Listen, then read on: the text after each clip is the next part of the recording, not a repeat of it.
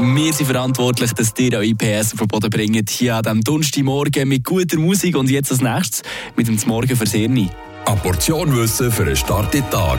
Schlauere Tag mit Radio FR. Egal, ob man zu den Autofanatikern gehört oder nicht, die Abkürzung PS haben alle schon mal gehört. Die sogenannte Pferdestärke beschreibt ganz einfach gesagt die Leistung eines Motor. Nicht so wie viele glauben, Geschwindigkeit.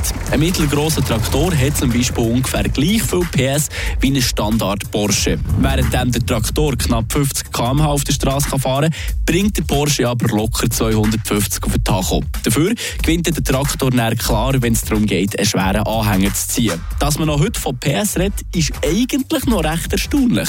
Die technisch richtige Einheit für die Leistung von einem Fahrzeug zu beschreiben, wäre heutzutage nämlich Kilowatt. Aber weil sich die meisten die Kraft von einem Ross ein besser vorstellen können als eine abstrakte Kilowattangabe, sieht man bis heute überall die Pferdestärke. Übrigens hat nicht jedes Ross 1 PS.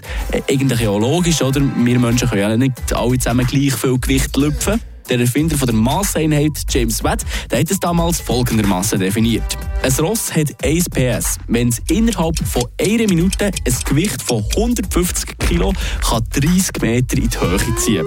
Eigentlich auch noch recht abstrakt, wenn man sich das so vorstellt und bedenkt, dass bis heute unter den Autofreaks da immer gefachsimpelt wird, wie manchmal, dass ihr Auto 150 Kilo innerhalb von einer Minute 30 Meter kann